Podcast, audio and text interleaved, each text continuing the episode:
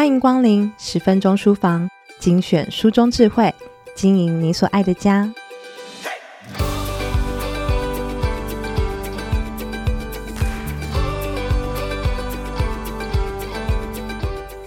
你喜欢绘本吗？你常常跟孩子一起共读故事书吗？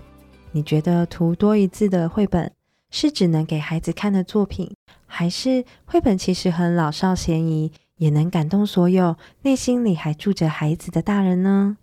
无论你的答案是什么，都想邀请你认识在绘本世界遨游超过三十年，被誉为所有绘本爱好者都应该熟悉的名字——林真美。三十五年前，在日本国立御茶之水女子大学攻读儿童学硕士的真美老师，在日本留学期间就亲身体验到日本民间对于推动亲子共读绘本的不遗余力，并许下我回到台湾也要做同样事情的心愿。回到台湾后，在大多数人都还不知道绘本是什么的大环境下，林真美带着搜集多年的绘本以及满腔的热情。积极向亲朋好友推广亲子共读的观念，撒下儿童绘本阅读的种子。他不仅在一九九四年首创小大读书会，将小孩与大人一起阅读的观念深耕于社区，带动各地亲子共读风气，更在二零二二年和伙伴一起创立小大绘本学校，推出绘本课程，借由深入浅出的介绍，为年轻世代。育儿中的父母以及各领域的绘本爱好者，提供深度与广度兼具的绘本探索旅程，带领大家一起走进值得细细品味的绘本花园。对真美老师来说，绘本既是一个瑰丽的世界，也是一个隐藏着儿童角度与文学内涵的世界。一本好的绘本，它的文字效果远远大过于我们的肉眼所见。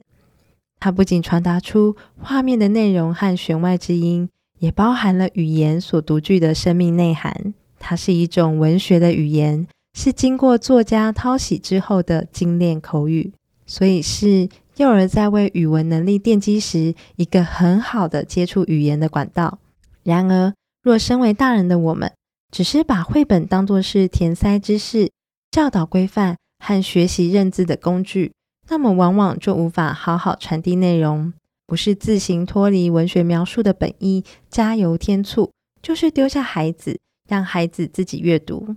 结果，孩子不仅无法全心欣赏到绘本那充满颜色、声音以及美好想象的内容，也会因为大人枯燥无味的表达，或是自己佶屈聱牙的独字，孩子很自然的就会对这样的阅读感到索然无味。那么，若你是一位有心为孩子说故事的大人，可以怎么开始呢？其实，如果我们愿意腾出时间，重新去满足孩子对故事的那份好奇和痴迷，重拾说故事的经验，其实并不像大人所想的那么困难。无论是先说一则发生在自己身上的故事，也可以选择一本现成的绘本或小说纯粹朗读，或是向前人学习去说一则曾经是口耳相传的故事，都是很棒的开始。在文字文化尚未普及的时候，透过诗歌或故事传承的口传文化，是人们精神生活中不可或缺的一部分。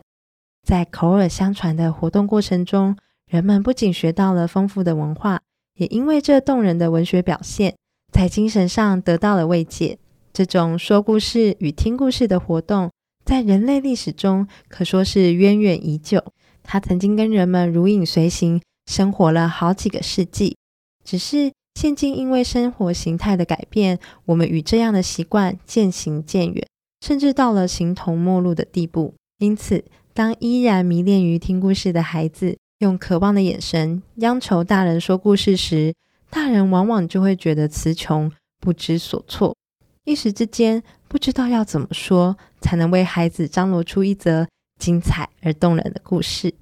现在就来让真美老师为我们打开绘本之眼，带领我们向老祖宗的口传文化取经，跟孩子一起进入美好的故事世界。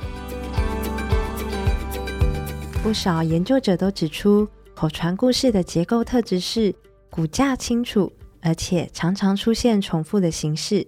不论主角经历多少艰辛万苦，最后都是以快乐的结局收尾。这对于还处在混沌初开，而且正在勇敢面对未知世界的儿童，尤其是学龄前后阶段的儿童来说，除了可以为他们带进秩序、理出秩序之外，也可以使他们的情绪随着故事的起承转合，不仅有所起伏，也能在最后得到莫大的安抚，甚至因为主角正面向上的历程，给了他们面对未来的无尽勇气。听故事时，小孩喜欢听到故事中人物在连续的三个巡回中说同样的话，做同样的事。不过，身为主角的老三，最后一定要有不同于前面两者的丰厚结局才行。例如，故事《三只小猪》中的第三只小猪，摆脱了大野狼的迫害，不仅狠狠地修理了大野狼，还从此过着幸福快乐的日子。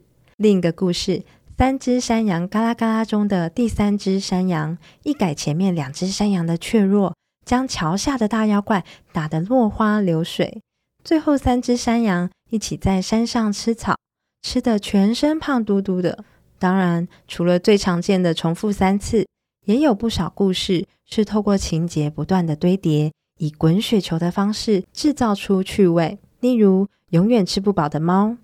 在一个晴朗的日子，好大的萝卜。这些故事中，都在剧情一次又一次的升温中，带出了故事的高潮，让听故事的人在最后的结局里获得了完全的释放。这种口传文学的形式，无论是在结构上或是表现上，都具备了听的要素，例如简洁的架构、重复的形式，以及动线清楚的故事铺陈等等，紧扣说的人跟听的人两者的需求，既能方便说故事者的描述与记忆，也要让听故事的人可以清楚掌握到故事的焦点、脉络和轮廓。也因此，这类故事必定是骨干清楚。并以故事主人翁具体、不拖泥带水的行动作为血肉。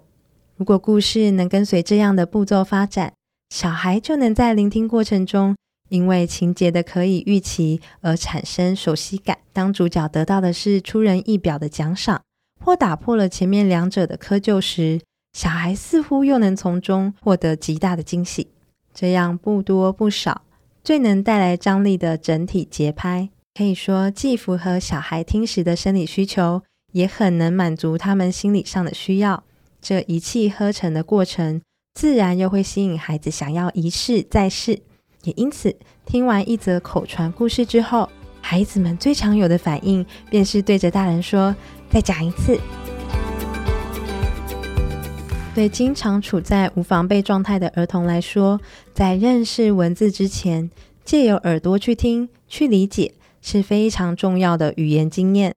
所以大人有必要用我们的声音为孩子将绘本中的文字演奏出来，让孩子得以徜徉在绘本所提供的这片语言大海中，并从中了解语言的趣味和魅力。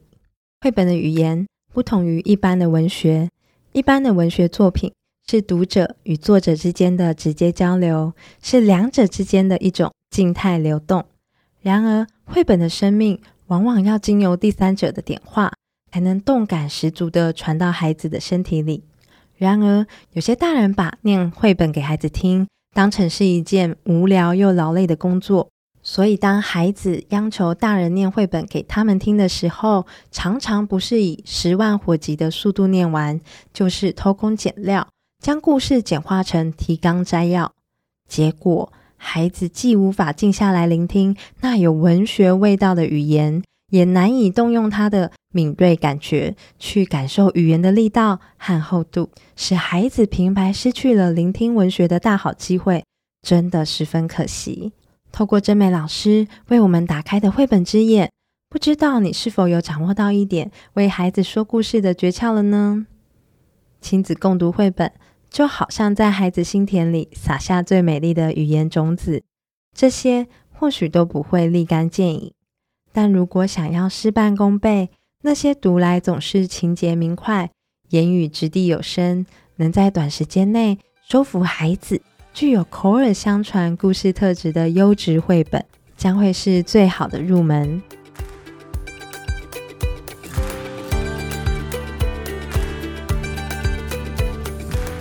以上内容出自绘本之眼，看见百年来的绘本与绘本中的儿童，作者为林真美，由亲子天下出版。欢迎前往亲子天下 Podcast 好书专卖店，把这本书带回家。除了今天介绍的好书之外，十分钟书房过往为大家朗读过的好书书籍连结都在节目资讯栏里。亲子天下 Podcast 谈教育、聊生活，开启美好新关系。欢迎订阅收听 Apple Podcast 和 Spotify，给我们五星赞一下。也欢迎在许愿池留言回馈。我是说书人君君，我们下次见。